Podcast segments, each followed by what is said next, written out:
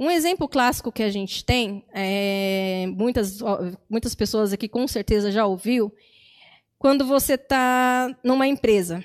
Né? Eu vou dar um exemplo aqui do que aconteceu na minha vida. Tá? É, você está numa empresa, você chega para começar um trabalho, no seu terceiro dia de trabalho, é, você começa a ver algumas coisas erradas, e eu, como eu não consigo ficar quieta, e às vezes não sei se é um, um fator que me agrega ou um fator que me atrapalha. Mas eu vou só observando e quando eu tenho oportunidade eu chego e tento conversar com essa pessoa. É, aquela pessoa que você chega assim e fala assim, olha, é, eu queria conversar com você, vamos supor, o seu supervisor né, um, meu supervisor, e eu, eu, eu sou o administrativo deste local. Né? Eu sou funcionária pública da Prefeitura de Carapicuíba. E no administrativo que eu represento dentro do meu trabalho, que é o, o administrativo do RH, a função era colocar os funcionários para trabalhar de maneira correta e no lugar correto, sem desvio de função. E quando você vê que o supervisor não está nem aí com nada e deixa as coisas acontecer do modo que ele quer e bem entende. E eu, quando eu recebi o meu cargo, foi passado para mim: olha, você vai e coloca a ordem, porque você é o administrativo, você é o RH desse local. Né? A coordenação é apenas para coordenar juntamente com você. Mas a parte de horários, setores, falta, isso é tudo com você. Infelizmente, a gente chega nos locais que a gente é agraciado, com muitos que puxam o saco, outros não, e aqueles que também querem ver você pelas costas do dia para a noite, porque chegou querendo causar, e quem é você para causar com uma pessoa que já trabalha há 10 anos e você que trabalha aqui há um mês, já está querendo mudar tudo, tirar eu do meu conforto, porque eu não faço nada, eu faço duas horas de almoço, então, assim, é, são pessoas que a gente tem que saber lidar no dia a dia. São situações difíceis. E eu passei por um perrengue muito grande quando eu comecei a trabalhar. E eu aprendi, eu tive com essa, com esse, essa situação ruim, que teve uma pessoa que não gostou do que eu falei. Aí você vê a humildade da pessoa. Conversei com várias pessoas. De, de, de 40 funcionários, cinco se revoltaram. O restante todos aceitaram. Então, assim, para você ver a humildade das pessoas, porque eles estavam trabalhando, viram que estavam trabalhando errado, e essas cinco pessoas que se revoltaram foram aquelas pessoas que a gente pode dizer que é aquele exemplo clássico. Tá bom, tá bom, eu já sei o que você vai falar. Eu já sei o que você vai dizer. Já, já, tá bom, tá bom, já sei, já sei. Eu vou fazer, eu vou fazer, eu vou fazer. Então, muitas vezes a gente já passou por isso. E a pessoa te deixa falando sozinha e não faz nada daquilo que falou que ia fazer. E aí é, você espera mais um pouco, dá mais um tempo para aquela pessoa, chega lá fulano, seu trabalho não está correto, tive reclamação, ó, tá errando nisso, tá errando naquilo. De novo, tá bom, tá bom, eu já sei, eu vou fazer. E não é, não é fácil trabalhar com o ser humano, né? Com vários ainda. A gente tinha uma equipe de 45 funcionários, mais ou menos. E alguns eram concursados, outros não, outros eram contratados. Os contratados eh, eram mais fáceis de lidar do que os concursados. Os concursados, só pela misericórdia do Senhor. Mas assim, na vida a gente precisa aprender, né, com tudo, tanto ouvir críticas construtivas e não construtivas, né? E ninguém melhor do que José aqui, pelo tudo que ele passou, deixar esse exemplo para a gente, né, para a gente levar para a nossa vida. Tentar ser humilde, é, continuar no caminho do Senhor e entregar as coisas na mão do Senhor. É, a gente tem que aprender a admitir. Né? Algumas vezes, é claro, quando aconteceu, da coordenação sentar comigo e falar assim: ah, veio um, um, funcionário e reclamou que você trocou de lugar, que você mudou o horário de almoço tal. Eu falei assim: tudo bem, é, mas o que, que você acha? Está errado? Se estiver errado, a gente volta ao normal. Eu volto no horário dele. Daí a pessoa falou: não, tá certo é, você não está errada, mas é porque a gente vai mexer com pessoa. Eu falei, não, eu conversei, a pessoa aceitou, mas logo após ela veio fazer reclamação, então chama ela para conversar comigo, né? não com você. Né? A, a pessoa não, é claro, né? não quis vir falar. Né? É mais cômodo falar com uma pessoa que fala sim, senhor, sim, senhor, sim, senhor, do que aquela pessoa que vai argumentar e falar para você a verdade. E muitas vezes a gente não sabe reconhecer a gente não consegue pedir desculpa, a gente não consegue falar muito obrigado, a gente não sabe falar, oh, beleza, obrigada pelo toque, tá? Eu errei. eu vou consertar, eu vou fazer diferente. Tá? A gente tem que aprender é, a enxergar o nosso ponto cego na nossa vida. E é um ponto assim muito difícil para muitos, né? Porque a gente deixa o orgulho próprio falar mais alto. É, o que a gente não deve é a gente não deve é esquecer de que a gente é cristão. Se você serve um Deus, que é o Deus vivo que nós servimos, a gente tem que aprender a ser cristão em qualquer local. Você não vai ser cristão somente dentro da igreja, sair do portão para fora, porque o supervisor, porque o coordenador quer que você seja igual a pessoa do mundo e você vai virar tapete, vai virar capacho do supervisor, do, do seu colega de trabalho. Não. A gente tem que aprender a se impor e saber se a gente realmente está certo ou errado e assumir os nossos erros, os nossos defeitos. Né? Isso é o quê? É ser humilde. É conseguir chegar a um, um lugar e ter o respeito pela sua humildade não pela sua soberba, não pelo seu orgulho. Né? É, a gente tem que abrir os olhos, como foi falado na outra semana passada, né, pelo, pelo próprio meu esposo também sobre a amizade. A gente tem que tomar cuidado com esses amigos, entre aspas, como a gente diz, que são aquelas pessoas que vêm. Ah, uma pessoa vem, realmente, é seu amigo, vem abrir os teus olhos, falando: olha, você fez assim, assim, assado, legal, mas maneira um pouquinho mais, porque senão o pessoal vai pegar a bronca de você, você está chegando agora. Esse é o seu ponto cego que às vezes você não enxerga. E eu tive isso de uma pessoa no trabalho. E eu consegui, falei, não, obrigado, realmente, você tem certeza, eu tenho acho que ir um pouquinho mais devagar, porque eu sou muito ansiosa, eu não consigo esperar as coisas para amanhã. O que dá para fazer hoje, eu já quero fazer hoje. E aí, ou vem aquele outro e fala assim, não, você está certa, bate nas suas costas, não tem que ouvir que ninguém falar para ninguém que tem que falar para você ir devagar, não. Você tem que me, ir chegar e fazer e acontecer do seu jeito e doa quem doer. Não, não é assim. Sabe? A gente tem que aprender a ouvir. O amigo é aquele que abre o seu olho e a gente muitas vezes a gente não agradece por essa pessoa. Não agradece a Deus por ter colocado uma pessoa dessa no teu caminho. Por você, para essa pessoa te mostrar o seu ponto cego, aonde você está errando, o que você pode melhorar, e você ser humilde e aceitar essa, essa pessoa. Não é, é mais fácil você aceitar aquele amigo que bate nas suas costas e fala: ó, oh, você está colocando todo mundo para trabalhar. É isso aí. Tudo que fulano não fez, você está fazendo. Tudo que fulano não fazia, você está fazendo. E esse não é o teu amigo. Porque ao invés dele te ajudar e abrir o olho para você um pouco mais devagar, para você ir conquistando o teu espaço, não. Ele está te empurrando para que todo mundo vire a cara logo para você. E eu caí nessa cilada. Infelizmente. Mas hoje eu reconheço muitos pontos que eu tive que melhorar, que eu melhorei, que eu ainda estou melhorando, e eu sei que todos os dias a gente vai aprendendo um pouco mais.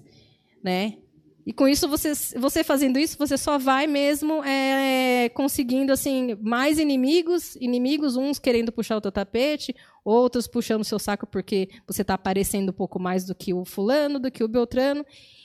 E assim, os nossos erros é, que a gente assume, a gente pode é, permanecer no palácio ou a gente pode voltar para o fundo do poço. Então, a maneira que você vai lidar com essas situações que Deus coloca na, suas, na sua vida é para você aprender. É para você estar tá tendo sabedoria, discernimento, é, não questionar Deus. Mas como você vai lidar com essa situação está nas suas mãos. Porque você conhece a palavra do Senhor. Você conhece o Deus que você serve. Então não tem o porquê você questionar. Não tem o porquê você querer bater de frente com as pessoas. Né? É, irmãos, tudo que eu falei agora, né, antes, não, não anula o que você é e no lugar onde você está. O lugar que você está é, é você que faz o local e não o, as pessoas. Né? Se você está numa supervisão, é você que vai fazer a sua equipe prosperar. Se você está num local de, um, de supervisor, de gerente, ou mesmo na, como José, está ali como servo, você vai fazer é, tudo aquilo que for possível para dar o seu melhor, como José fez. José foi tão humilde que ele fez todos prosperarem. Desde a do, da prisão até o palácio, todos prosperaram. Todos enriqueceram, todos melhoraram. Até quando ele chegou ao próprio faraó. E fez o quê? Fez o próprio Egito, todo o Egito prosperar. Todo o Egito poder se, preparar, se preparar para aqueles sete anos de aflições que teria pela frente.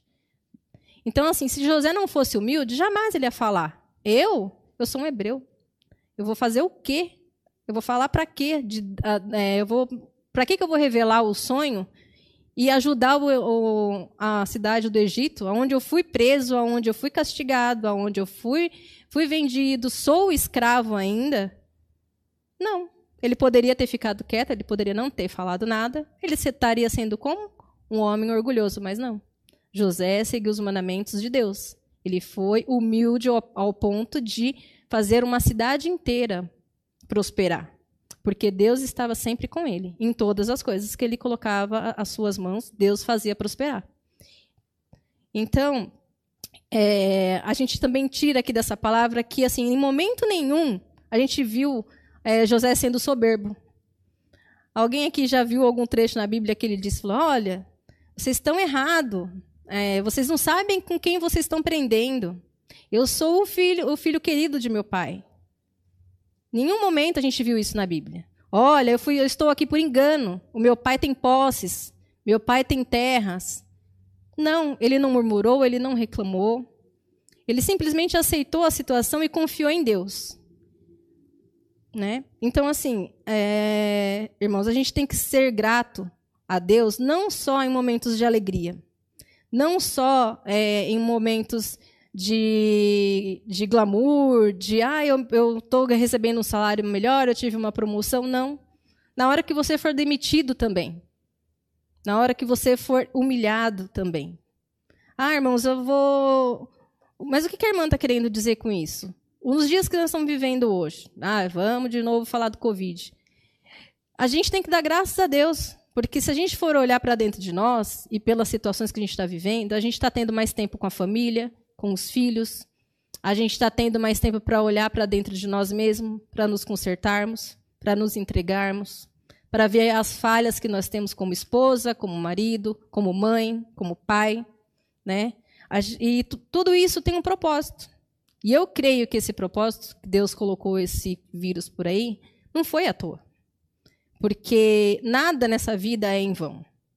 Principalmente para nós que somos filhos de Deus e cremos no Deus que a gente serve. Porque o propósito de Deus é, nas nossas vidas é fazer aquela pessoa que está esfriando, que está deixando a Deus de lado e pensando só no material, acordar para a vida. Ver que o material não leva você a todos os lugares. A gente precisa, porque nós vivemos no mundo. Mas não é o essencial. Se você não tiver Deus dentro da tua casa, na tua vida, dentro do teu trabalho, se você não honrar Ele, você não vai a lugar nenhum. Então você pode, a gente pode estar passando por esse momento de Covid aí para muitas pessoas estarem abrindo os olhos, melhorando em tudo um pouco, cada dia dando mais atenção para o seu filho, conseguindo ver o que a professora passa com seu filho na escola, conseguindo ver o que, que você, é, o que o seu trabalho faz falta para você no dia a dia, porque às vezes você reclama de ter que acordar cedo, não quer ir trabalhar, porque eu vou ver o chefe chato, porque não vejo a hora de vir embora. Mas quando está em casa, você fala, poxa, eu não aguento mais, queria voltar para o meu trabalho logo. Não aguento mais trabalhar em casa, não aguento ficar mais trancado em casa. Ou muitos dão graças a Deus e falam assim: não, eu estou dando graças a Deus de ficar em casa, trabalhando em casa, mas podendo conviver com os meus filhos, dar atenção. Mesmo que seja um trabalho dobrado, mas a gente tem que dar graças a Deus em todos os momentos, né? Ah, irmão, eu vou dar graças a Deus porque eu estou vivendo trancada dentro de casa, não posso ir no mercado, não posso ir no shopping. É, irmão. É hora de você pegar a Bíblia, é hora de você ler, é hora de você ouvir louvor, é hora de você assistir as pregações, né? É hora da gente estar tá voltando-se para Deus. E é claro, a gente não vai esquecer que a gente é ser humano, a gente tem nossas tarefas diárias, a gente tem nossos filhos, nossos maridos. Então a gente tem que saber é, lidar com essa situação. E eu creio que logo, logo a gente vai voltar a ter as nossas portas abertas novamente, podermos nos reunirmos em nome do Senhor. Mas para isso, muita gente vai, é, vai ser como aquela parábola, né? Vai ser separado o joio do trigo. E a gente vai acabar vendo isso quando a igreja abrir as portas novamente. Porque eu creio que nesses momentos é o que Deus está tratando as pessoas, e é nesse momento que as pessoas podem estar sendo bem selecionadas mesmo, para ver até onde vai a tua fé. Que é como foi questionado a vida de José, como José foi, foi levado aqui. Ele foi levado do fundo do poço ao palácio, para ver realmente até onde iria a fé de José. E em momento nenhum Deus deixou José e nem José deixou a Deus. É, porque, como a gente, como eu acabei de falar, é fácil você agradecer a Deus por tudo de bom, mas na hora do vamos ver, é a última pessoa que você lembra. Ou então é a primeira pessoa que você dá, Jesus, me ajuda. Por quê? Dos momentos bons você está lá festejando, está lá e não agradece. Mas aí na hora do vamos ver, ou você esquece e xinga, murmura, vive reclamando, nada tá bom, ou é aquele que primeiro grita, ai Jesus, me ajuda. É sempre assim. Então, assim, é, nós temos que aprender a falar um pouco mais do nosso Deus aonde a gente trabalha, onde a gente estuda, para os nossos filhos dentro de casa, das nossas famílias, para os nossos amigos. Aí sim você vai ver realmente se você tem amigos do seu lado. Porque senão eles vão começar aquele, aquela coisa assim, é, igual a, a Larissa pregou também semana passada. Ah, você é um crente é, um crente bitolado, você só quer viver com a Bíblia embaixo do braço, só quer viver falando de Deus. Não. Eu não escolho a, as pessoas. As pessoas que vão me escolher. As pessoas que vão escolher ficar do meu lado. Eu sou assim. Se você quiser ser meu amigo, você vai me ouvir.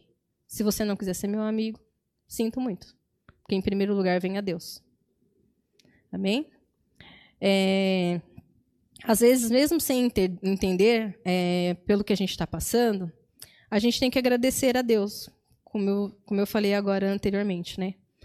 E quando a gente está passando por aflições, é, a gente tem que tirar dessas aflições lições, aprendizados, e, a, e com essa, essas lições seriam o quê? Aprender a entender o porquê que você está passando por aquele processo.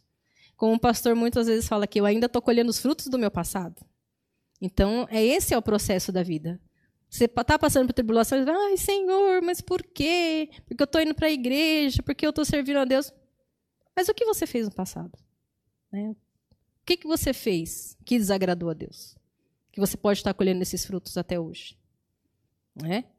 Então a gente tem que refletir muito. E a gente vai voltar a falar de José, porque as, as, três, as três, os três questionamentos que eu fiz para mim mesmo quando eu estava falando sobre a humildade, que foi assim que eu aprendi.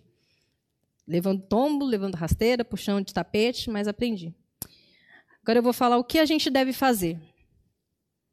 É difícil mudar né, as nossas atitudes, pensar em ajudar as pessoas. Eu já ouvi pessoas falando assim: ah, eu vou guardar quatro, cinco cestas básicas aqui que eu recebi, não vou doar para ninguém, não, porque eu não sei se amanhã eu vou receber de novo. Tá. O que a gente precisa fazer, irmãos, é não esperar o irmão vir e falar assim: olha, será que você pode me ajudar com um saco de arroz? Olha, irmão, eu estou passando por dificuldade. Irmão, se a gente é uma família, se a gente é uma comunidade, a gente está aqui dentro juntos, a gente tem que ser humilde a ponto de chegar para o pastor, para o diácono, é, para um amigo, um amigo ser mais chegado que um irmão, eu vou chegar, dar um exemplo aqui. Oi, Tainá, eu tô, Tainá, eu estou passando por isso, isso, aquilo, outro. Aí Tainá vai saber o que ela vai fazer. Ela, com a sabedoria dela, ela vai chegar ao pastor. Estava conversando com uma pessoa assim, assada, essa pessoa estava precisando disso. Né? Vamos ajudar? Tem como a gente fazer alguma coisa?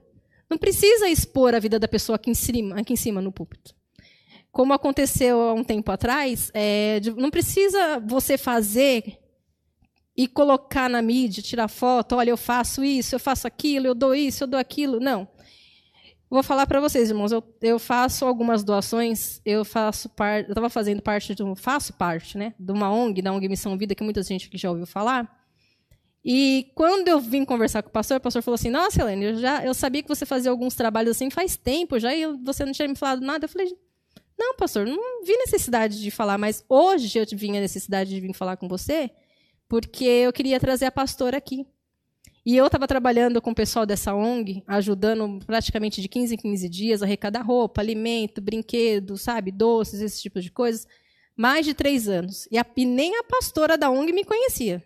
E quando o, eu fiz o convite para ela vir aqui na igreja, ela falou assim: não, eu preciso ir, porque eu preciso conhecer você pessoalmente. Porque eu só falava com ela pelo WhatsApp há dois anos.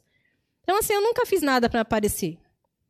Até que eu conversei né, com a pastora e falei, pastor, eu posso é, conversar com através do grupo da igreja, usar o grupo da igreja para falar sobre doações, sobre problemas, sobre algumas pessoas que estão passando por dificuldade, para a gente poder estar tá se movimentando na própria igreja, já que hoje ainda a estrutura física não, não permite que nós aqui podemos fazer isso. Que a gente possa ter um local, um ambiente para estar tá arrecadando roupas, alimentos, para a gente estar tá podendo ajudar a população. Né? Isso foi há três anos atrás. E o pastor falou assim: não, Helene, eu tenho fé que na próxima construção a gente vai ter um espaço, sim, para a gente poder fazer um trabalho voltado para a parte social. E eu creio que Deus vai trabalhar e vai abrir essas portas para a gente, sim. Então, assim, não precisa você mostrar o que você faz. Não precisa você expor a situação do teu irmão aqui em cima do púlpito e falar assim: olha, fulano está passando por dificuldade, não está conseguindo pagar água, luz. Não. Se você tem intimidade com aquele irmão, depois, com um jeito, você chega no pastor, que o pastor é uma caixinha fechada. Você chega no pastor, ele fica ali, não, pode deixar que a gente vai fazer. E ele não sai divulgando para todo mundo. Por quê? Porque não tem necessidade. A gente não está aqui para aparecer. Porque tudo que a gente faz, a gente não faz para nós, nós fazemos para Deus. Tudo que a gente entrega de bom grato, a gente recebe em dobro. Tudo que a gente faz sem precisar de mídia, de aparecer, isso, aquilo, outro, é, assim, Deus retorna para você de outras maneiras que é muito gratificante. Sabe? Só de você ver, ouvir um obrigado, um sorriso.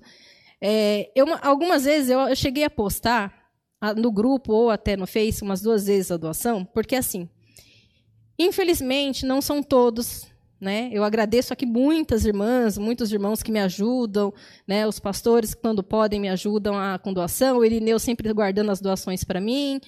É, eu postei no grupo porque teve algumas uma vez que eu até meio que fiquei chateada, mas eu não deixei me abalar. Falei assim, realmente, será que a irmã faz a doação ou ela leva para bazar? Né? E assim, é chato. Então, assim, eu, faz, eu falei, bom, eu vou prestar contas então.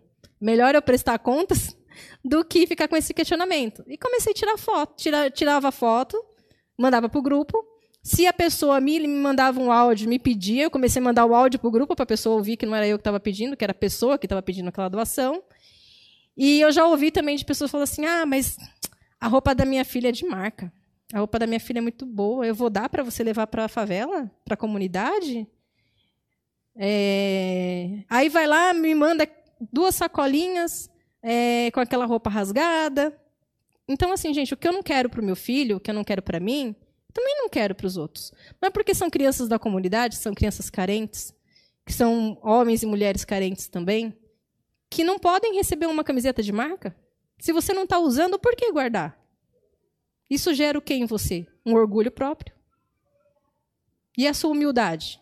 Aonde está? Você vai enfiar uma camiseta que você usava com 16 anos, com 40 anos hoje?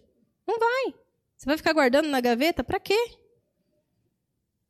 Então, assim, infelizmente, eu ouvi isso. Então, eu comecei a postar esses tipos de coisas, né? Assim, eu tive que, eu tive mesmo que fazer dessa maneira, mas aí eu comecei a colocar no grupo da igreja para deixar é, esse questionamento. Irmãos, quando você vai na comunidade, você vê o sorriso no rosto de cada mulher que recebe duas peças de roupa, fala: "Nossa, que roupa nova, tá limpinha, tá cheirosa". Porque assim, a ONG ela tem todo o cuidado de lavar, de passar, de costurar e de fazer as coisas assim é, certinho. Né? Não manda de qualquer jeito. Então, assim, acho que o que você não quer para você e para o seu filho, não queira para os outros. Então, para mim, isso é um orgulho. E quando você olha para o material, que cristão é você que está guardando coisas materiais? Né? A gente não deve juntar riquezas aqui, e sim no céu. Né? É, eu fazendo esse tipo de trabalho, eu já passei por tantas coisas, tantos, tantos testemunhos assim, que se eu fosse ficar, eu ia ficar a noite inteira falando. Mas vamos voltando ao assunto. É, porque assim, irmão, é, quando você está no seu trabalho, é, chegou uma, um funcionário novo, você vai ter que passar todo o trabalho para ele. Como José. O carcereiro não passou o trabalho para José? E não é, foi ele que administrou? Foi ele que viu as dificuldades dos, dos, dos prisioneiros, aonde dormiam, como comiam. Como que você queria que eles prosperassem no trabalho se eles não se alimentavam direito? Se eles não dormiam de, direito? Então, eles não, não tinham rendimento no trabalho. Então, tudo isso José viu. E o carcereiro falou: então, tudo bem. Então, daqui a partir de hoje, você toma conta, eu não me preocupo com mais nada. Ele conseguiu fazer presos prosperarem. Tudo isso com o quê? Com a bênção de Deus. Porque sem Deus, José não seria ninguém ali. Ele não teria nem conseguido ficar naquela situação, né? se ele não tivesse a fé que ele sempre teve. Porque tudo que você passa para as outras pessoas, no seu local de trabalho, aqui dentro da igreja, você não tem que ter medo. Não, eu não vou ensinar, não. Já pensou se o Emerson aqui no louvor falasse, ah, eu não vou ensinar ninguém a tocar violão, não, senão ele vai aprender melhor do que eu e vou, vai pegar o meu lugar? Será? Já pensou? A gente vive desse jeito? Não. A gente está aqui é para poder prosperar. Se a gente quer que tenha várias pessoas no louvor, as pessoas têm que aprender.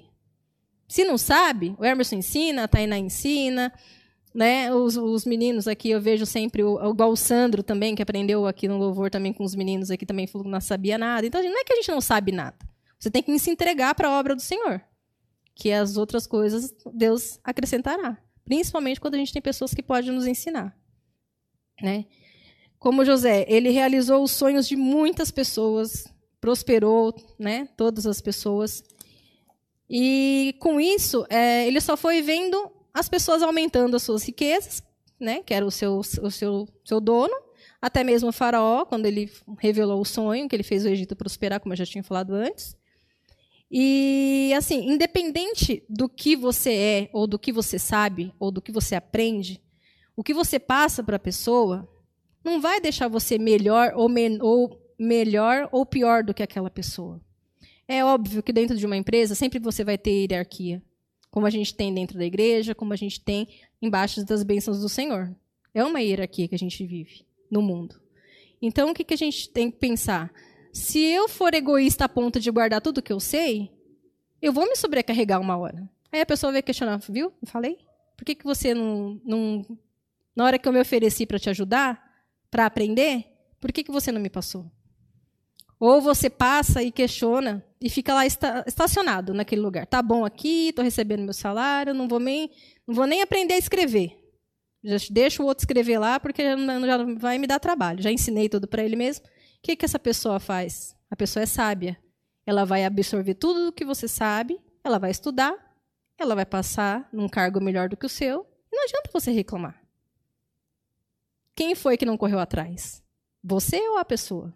Aí você vai questionar e falar: Deus, por quê? Mas fui eu que ensinei tudo para ela. Mas fui eu que falei tudo para ela.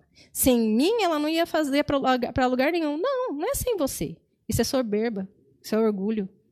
A gente tem que ser humilde. Dar parabéns para essa pessoa. Parabéns, viu? Você teve a coragem que eu não tive. De fazer um curso, de fazer é, uma prova no concurso melhor, de querer um cargo melhor. Olha, parabéns para você, viu? Essa pessoa, se ela for um pouco humilde e se ela souber o que é gratidão, ela vai te agradecer. Ela jamais vai esquecer o que você fez por ela. Né? Pois, assim, é, ninguém sabe de tudo e a gente e nem tem tudo nessa vida se você não correr atrás, se você ficar estacionado no seu lugar ali, esperando. Por isso que José correu atrás. De todas as oportunidades que ele teve, ele abraçou, ele honrou, ele confiou em Deus. Aí você fala assim: ah, eu vou. O pastor convida, o Rafael convida, ah, eu não sei orar, ah, eu não sei pregar. Não é eu não sei, é que você não tem força de vontade para aprender. Você não corre atrás, você não está correndo atrás. Então, assim, se colocar aqui no púlpito não é fácil. Tá? É, eu, eu já queria ter é, pregado, falado algumas vezes, logo quando começou todo mundo a pregar. E aí eu já falei assim, nossa, eu queria ter coragem de fulano, ter coragem de fulano. E teve um dia que eu estava lendo a Bíblia, que eu peguei um plano de leitura com a pastora Débora, no, começo, no finalzinho de dezembro. E a gente começou, a minha família inteira, tem até minha irmã em Goiás, várias pessoas, a gente está fazendo esse plano de leitura para ler a Bíblia dentro de um ano. Aí eu estava lendo um trecho, aí veio aquela vozinha e falou assim, achei bem interessante, comparando com os dias de hoje. Aí veio aquela voz e falou assim: anota. Aí eu comecei a anotar a primeira vez, a segunda vez, a terceira vez. Aí eu fui ver, eu estava montando uma pregação. Aí eu falei assim: Senhor, será? Como diz o irmão Enel, será? Aí fiquei quieta. Deu uma semana, o pastor falou assim: e aí, Elaine? Eu falei assim: ah, pastor, é o Espírito Santo confirmando. Como é bom a gente ter e saber entender quando o Espírito Santo fala com a gente. É muito gratificante, muito gratificante mesmo. Então, assim, se já ouviu aquela vozinha no teu ouvido, não corre. Entrega na mão do Senhor e vem fazer. Se eu chego aqui em cima, você perde o medo. É, tem que se colocar à disposição. E não só assim se colocar à disposição é, para vir aqui falar da palavra do Senhor, pra, mas à disposição de amigos na rua, amigos mesmo verdadeiro, que você que seja aquela pessoa que quando você for falar ele aceite o seu conselho. Ele não vira para sua cara e fala, ah, ela vem ela falar de novo de Deus. Ela vem ela falar que eu tenho que ir para a igreja. Se for uma pessoa dessa, ela não quer ser sua amiga. Ou ela tá por interesse, ou ela tá com você é, por, status. E pessoas assim, nem sempre a gente quer do nosso lado. Né? Nós precisamos de pessoas que queiram caminhar junto com a gente, que, que tenham o mesmo propósito que nós. Né? Porque a gente tem que ter a humildade, é, não só dentro da igreja, mas no trabalho, em casa, na rua, e saber é, reconhecer os seus erros. A gente precisa aprender a falar assim: é, realmente, eu errei. Pedir perdão, pedir desculpa, não é fácil. Não é fácil mesmo. Mas por tudo que eu passei no meu trabalho, eu cheguei num momento de ter acontecido uma certa discussão e eu fiquei quieta, engoli seco. Aí cheguei em casa desabei, né? Como sempre. Aí você vem e fala assim: é, Deus, por que, que eu estou passando por isso? Aí você vem e questiona. E eu questionei. E aí eu tive a resposta. Porque você não foi humilde a ponto de entender que você errou, que você passou por cima de alguém ou que você disse alguma coisa que não agradou alguém. Então, o que, que acontece? É, a gente está aqui, é, nesse mundo, sujeito a tudo. Depois de um tempo, foi logo depois que meu segundo filho nasceu. É, uns oito meses depois, eu me propus aí ao meu local de trabalho, dentro do meu resguardo mesmo, fui no meu local de trabalho e chamei essa pessoa para conversar e falei assim: olha, eu sei que eu errei com você, você me desculpa, tá? É, porque assim, eu não quero guardar rancor, eu não quero guardar mágoa, eu não quero guardar raiva, porque isso não vai fazer bem para mim, tá? É, a pessoa olhou para mim e falou assim: eu não aceito sua desculpa, eu não quero sua desculpa. Para mim, tanto faz como tanto fez. Falei assim: não, tudo bem. Só queria que você escutasse isso para mim ficar tranquila comigo mesmo porque eu estou me redimindo, porque eu sirvo a um Deus vivo. E eu estou sendo é, cobrada por isso. E, a, e aquele incômodo veio, ficou há muito tempo no meu coração. Então a gente tem que pensar é, como José pensou. Eu vou viver um dia de cada vez, com a minha humildade, orando a Deus, porque uma hora, meu, ou meu pai vem me buscar, ou eu saio daqui dentro dessa prisão. Porque não é justo eu estar aqui sendo que eu não fiz nada como mulher. Uma hora a verdade vai aparecer. Né? Então, assim, agora eu vou pedir para os irmãos abrir em Gênesis mesmo, um pouquinho mais para trás. Gênesis 45.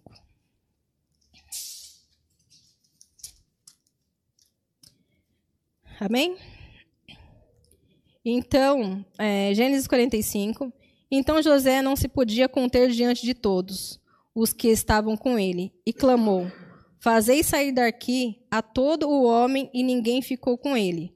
Quando José se deu a conhecer aos, a seus irmãos, e levantou a sua voz com choro, de maneira que os egípcios o ouviram, e a casa do faraó o ouviu. E disse, e disse José a seus irmãos: Eu sou José. Vive ainda meu pai? e seus irmãos não lhe puderam responder, porque estavam pasmos diante da sua face. E disse, disse José a seus irmãos: Peço-vos, chegai-vos a mim. E chegaram-se, então disse ele: Eu sou José, vosso irmão, a quem vende, a quem vendestes para o Egito. Agora, pois, não vos entristeceis, nem vos pese aos vossos olhos, por me haver, por me haverdes vendido para cá, porque para a conservação da vida Deus me enviou adiante de vós, porque já houve dois anos de fome no meio de, da terra, e ainda restam cinco anos em que não haverá lavoura nem cega. É, pelo que Deus me enviou diante de vós, para conservar vossa sucessão na terra e para guardar-vos em vida por um grande livramento. Assim não fostes vós que me enviastes para cá, senão Deus, que me, que me tem posto por pai de Faraó e por senhor de toda a sua casa e como regente de toda a terra do Egito. Apressai-vos e subi ao meu pai e dize-lhe: Assim tem dito o teu filho José: Deus me tem posto por senhor em toda a terra do Egito. De, é, desce a mim e não te e não te demores. E habitarás na terra de Gozen, e estarás perto de mim, tu e os teus filhos, e os filhos dos teus filhos, e as tuas ovelhas, as tuas vacas e tudo o que tens. E ali te sustentarei, porque ainda haverá cinco anos de fome, para que não pereça de pobreza tu e tua casa, e tudo o que tens, e eis que vossos olhos e os olhos de meu irmão Benjamim veem que é minha boca que vos fala. E fazei saber o meu pai toda a minha glória no Egito, e tudo o que tens visto, e apressai-vos a fazer, de, é, a fazer. Desce meu pai para cá, e lançou-se ao pescoço de Benjamim, seu irmão, e chorou. E Benjamim chorou também ao seu pescoço. E beijou a todos os seus irmãos, e chorou sobre eles. E depois seus irmãos falaram com ele. E, e, e esta notícia ouviu-se na casa de Faraó, dizendo: Os irmãos de José estão vindos. E para, rece e, e para recebeu desculpa, e para recebeu bem os olhos de Faraó e aos olhos de seus servos. E disse Faraó a José: Dizem a teus irmãos: Fazei isto, carregai os vossos animais e apartai, a partir a terra de Canaã e tomai o vosso pai e as vossas famílias, e vinde a mim, e eu vos darei o melhor da terra do Egito, e comerei da, fa da fartura da terra.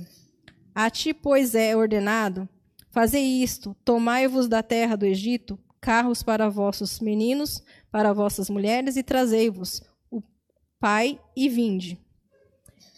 É... Então, irmãos, é, o que é, ele quis aqui dizer, mostrar para a gente aqui nessa passagem, né, no Gênesis 45. O que a gente deve fazer, que é o que José fez. Não guardar rancor, não guardar mágoa, tá? E principalmente não ficar com aquele pensamento. Ah, é, ah, com certeza a gente já passou por isso, mas a gente fica naquela assim, ah, fulano vai me pagar. Ah, na, o que é dele está guardado. Né? Irmãos, é, você fala assim, ai, Senhor, fulano fez isso para mim, mas na hora que chegar, que eu tiver oportunidade, ele vai ver. Ai, Deus, na hora que o Senhor preparar essa oportunidade, eu vou falar com o fulano. Sabe que quando vai chegar essa oportunidade, irmão, para você? Nunca. Sabe por quê? Porque Deus só vai te dar essa oportunidade se você tiver com outro pensamento. Não com pensamento de vingança. Não com pensamento de dar o troco. Não com pensamento de ficar assim, ah, ele, eu vou colocar ele no lugar dele, eu vou devolver o que ele fez para mim, eu vou fazer as mesmas coisas que ele fez comigo, eu vou fazer com ele também. Não. Deus só vai te dar essa oportunidade quando você estiver pensando de uma maneira diferente, como José pensou quando ele viu os irmãos dele. Ele esqueceu de tudo que foi feito? Não. Ele teve o seu momento de questionamento. Ele teve o seu momento de vamos dizer, de raiva, de ira, mas ao mesmo tempo ele teve o coração quebrantado. Ele, teve, ele se voltou de novo a Deus e foi humilde bastante de receber os irmãos deles e se revelar aos irmãos. Ele se revelou aos irmãos, chorou com os irmãos e tirou a culpa dos irmãos. Tirou aquele peso da culpa dos irmãos. Para que nenhum irmão deles sofresse como se eles tivessem culpa de tudo aquilo. né, que aconteceu com José. José falou: não, tudo isso aconteceu porque Deus quis, porque Deus me colocou aqui, porque Deus é, me jogou no poço e eu vim é, do poço eu vim ao palácio e hoje eu estou aqui prosperando. E eu quero que vocês também não venham a pedir novamente, eu quero que vocês venham a prosperar junto comigo, não só vocês, como o meu pai e todos, todos os da minha família. E foi o que aconteceu, né? Todo mundo conhece a história de José aqui. É, ele, ele não teve que é, levar uma vingança, né? Levar uma vingança adiante, não, porque se eu encontrar com meus irmãos, eu vou fazer, vou jogar, vou vender, e como agora eu tenho posses, eu tenho dinheiro, não. É, José só aquietou o coração dele e conseguiu ser é, um homem mais feliz e mais próspero do que ele já era após a chegada dos irmãos dele. Porque ele conquistou. Ele conquistou casa, ele conquistou é, servos, ele conquistou uma esposa, ele teve filhos, mas faltava alguma coisa para ele. E assim, era o momento que ele que faltava na vida dele era esse, era o reencontro. Era dele realmente perdoar é, os irmãos dele, né? Ter a humildade de acolher os irmãos e ter a chance de ter o pai dele novamente ao lado dele porque isso que foi tirado dele há muitos anos atrás pelos próprios irmãos, né? É, aqui o que eu tirei aqui é uma que é uma coisa mais difícil de todo mundo fazer que eu com certeza eu sei que é, é o José ensinou a gente dar o outro lado da face. E não adianta, irmãos, você estar tá numa situação e você ficar procurando justificativa para tudo. Tudo nessa vida você quer justificar. Não, mas é porque eu não fui, porque isso, porque aquilo outro. Ah, mas eu não, eu não fui porque eu moro longe e eu não tive carona. Como que você vai ter carona se você não falou, irmão? Eu moro aqui, você vem vindo de Osasco, você dá uma passadinha aqui para me pegar? Você encontra comigo que eu, queria, que eu quero ir no culto? Então, assim, não adianta você arrumar desculpa. Tudo você é desculpa, arrumar desculpa, né? Ficar arrumando justificativa. E José não, não fez isso em momento nenhum na vida dele. Ele só esperou o momento certo para ele poder ter a paz que ele queria ter né, dentro do, do seu próprio coração. E eu aprendi isso na, na vida, como eu falei, quando eu fui pedir é, desculpa para essa pessoa que a gente tinha discutido, que eu falei que eu errei, que eu falei algumas coisas também que eu não deveria ter falado. Essa pessoa falou para mim: pode falar, para mim tanto faz como tanto fez. Eu não estou aqui para aceitar seus desculpas nem seu perdão para mim não vai adiantar em nada. Falei, bom, eu estou fazendo isso para acalmar o meu coração. Porque eu estou vindo aqui porque eu sirvo um Deus vivo, eu sou cristã, e se eu não fizer isso, não adianta eu continuar indo para a igreja, porque Deus está me incomodando. Então foi isso que aconteceu na minha vida. É, a gente ainda tira muita coisa ainda dessa passagem de José aqui, que para o que a gente está, como eu falei, né? A gente faz as coisas aqui não é para a gente se aparecer. A gente faz as coisas é para Deus. Você tem que fazer quando você tem vontade, não por obrigação. Ah, eu vou ajudar, vou mandar doação, vou, vou aparecer lá, vou doar 500 mil reais na CD e vou colocar lá que eu doei. Não precisa. Deus sabe do seu coração. É só Ele que conhece o coração de cada um de nós. Então, assim, aquelas noites em claros que você passou muitas vezes por causa do seu trabalho, é, o choro que você chorou à noite ou que você chorou sozinho, aquelas vezes que você engoliu muitas coisas a seco e não falou nada para ninguém, não foi um sofrimento em vão. Porque neste momento Deus está te tratando. É o momento que Deus está te provando. Deus às vezes está ali, Ele está te questionando e te colocando em algumas situações para ver realmente a atitude que você vai tomar, o caminho que você vai seguir, né? E nem sempre a gente pensa dessa maneira. A gente pensa, Senhor, mas eu estou indo para a igreja de segunda a segunda ainda acontece isso comigo? Não interessa se você vem duas vezes, três vezes na semana. O que interessa para Deus é o teu coração, é o teu pensamento. É o modo que você age, é o que você faz. Às vezes você está ali de segunda a segunda, mas seu coração está lá fora, seu pensamento está lá fora. Como foi falado, ah, você está ali no celular, está pensando na rede social, está pensando no WhatsApp. Deus não quer isso. Deus quer que você venha de corpo e alma para dentro da igreja, para ouvir a palavra, né? Para ouvir o louvor. E Deus é tão bom que essa semana eu falei assim para Dani, Dani, não está tendo louvor de quinta-feira? Ela falou assim, não, Elaine. Aí eu falei assim, ah, Tá bom, então. Mas eu fiquei muito feliz, né, de ter o louvor hoje. E assim, é, Deus sabe do que a gente, do que a gente, porque eu amo louvor, eu amo louvar, eu sempre escuto louvor em casa, e eu creio que eu, eu vou vir participar desse louvor ainda, em nome de Jesus. E assim, tudo que a gente está passando, a gente está, tudo que a gente está passando, a gente está sendo testado, a gente, Deus está vendo as suas atitudes, a sua atitude que você fa, a atitude que você tem com o seu irmão, com o seu vizinho, até com o seu próprio filho, com a sua própria esposa dentro de casa. Então, o mais importante de tudo isso não é o que você, é, o que você fez para aparecer, mas é o que a pessoa, a lição que você tirou dessa situação, a pessoa que você se tornou e é, que você não tenha nessa situação que aconteceu, que você não tenha perdido a sua cabeça, você tenha aprendido a dar a volta por cima, mas de uma maneira honesta e humilde nunca passando e nem pisando na cabeça de ninguém. É isso que Deus quer que a gente aprenda com essas, essas aflições, esses temores que a gente passa, o dia a dia, é porque passou no trânsito e fulano me fechou, você já vai querer xingar. Deus testa o seu filho praticamente todos os dias, todas as horas. Por quê? Porque o inimigo também está do teu lado todos os dias, todas as horas e todos os minutos. Sempre ali procurando uma brecha para poder estar tá passando ali na, na sua vida, te atormentando, passando você por tribula, tribulações. E nessas tribulações, Deus te prova para ver que caminho que você vai tomar, para ver a decisão que você vai ter, para ver o foco da sua vida, se realmente o seu foco está voltado para a palavra do Senhor ou está voltado para o mundo. Né? É... Ou às vezes a gente tem aquele problema de ter momentos que a gente tem razão mas a gente vê que a pessoa vai levar para o outro lado, então é melhor você se calar e deixar Deus agir. Acho que essa é uma das lições é, que eu mais aprendi e que José também passou para a gente aqui, porque José poderia ter questionado, batido de frente com a esposa de Faraó, com a esposa de Potifar, desculpa, é, ter questionado, ter falado não, não, não foi, não, ele se calou, ele foi preso, ele passou por tudo que ele passou para depois ele dar a volta por cima.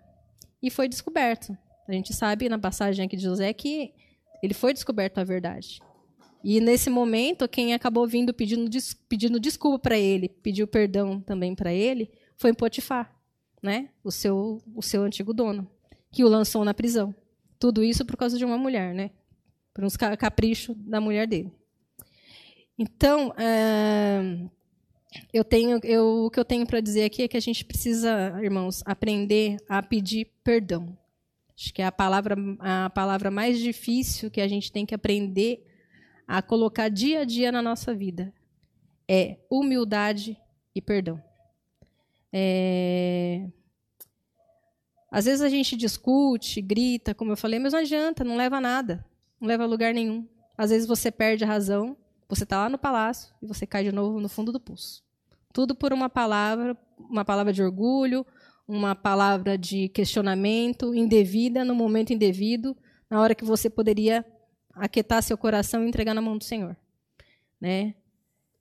Você, às vezes você fica algumas noites pensativas, questionando, às vezes até aquela coisa de planejando, porque ah, porque eu vou dar o troco assim, assim, assim, assado, não sei. Quantas vezes a gente já não passou por isso? É difícil alguém não ter passado por isso na vida em algum momento. Ah, é, minha ex-namorada me traiu? Ah, fiquei sabendo? Não. Eu vou dar o troco primeiro para depois terminar. Mas o que, vai adiantar? Já vai terminar mesmo? Então, para que fazer isso? Então, assim, você tem que, tem que ver o que, você quer para a sua vida, né? Principalmente nós que estamos dentro da igreja. É, não adianta a gente ficar com um pé lá fora e um outro aqui dentro. E eu acho que pelo momento que nós estamos passando, é isso que Deus quer, que você tome a decisão. É uma decisão assim que só cabe a você. Por tudo que você está passando e por tudo que nós todos estamos passando hoje no mundo, quem tem que tomar a decisão onde você quer estar é você mesmo. Não é Deus que vai pegar você pela mão e falar: "Vem, filho, que amanhã eu estou chegando". É você que tem que tomar essa decisão. É você que tem que aprender a pedir perdão. É você que tem que aprender a liberar o perdão. Principalmente nós que somos cristãos, gente. A gente é cristão, a gente conhece a palavra do Senhor. Se você não souber liberar o perdão, você imagina uma pessoa da rua. Se alguém, a pessoa que não conhece a palavra de Deus, vai saber pedir perdão para você? Jamais. Né? É, ser humilde, alguns conseguem até fingir que são humildes, né? Mas né, nem tudo é verdadeiro. Às vezes é aquele que fala assim: não, não, não, você está certo, está certo. Deixa essa pessoa para lá, que você daí só sabe falar de Deus, eu não estou afim de discutir. É bem assim que a pessoa faz. Né? Então, irmãos, é, eu queria chamar os, o, o Emerson e a Tainá para a gente tocar um louvor aqui. Ah, a Tainá não vem? Então tá bom, Tainá, só o Emerson. Eu vou ajudar, Emerson, você? Ó, oh, já querem me colocar no louvor, já para me cantar. Então, irmãos, assim, é, eu quero que vocês é, tentem olhar para dentro de vocês, para que a gente consiga aprender um pouco mais a cada dia, né? Para poder ter o perdão e liberar o perdão. É, falta de confiança em Deus não leva você a lugar nenhum. É, aí você fica assim, Senhor, eu preciso disso, preciso daquilo, preciso daquilo outro. Aí passa dois dias, Senhor, ei, tô aqui, viu? O Senhor não esquece de mim, não? Então isso é falta de confiança. Irmãos, confia. Entrega na mão de Deus e espera o tempo do Senhor, não o seu.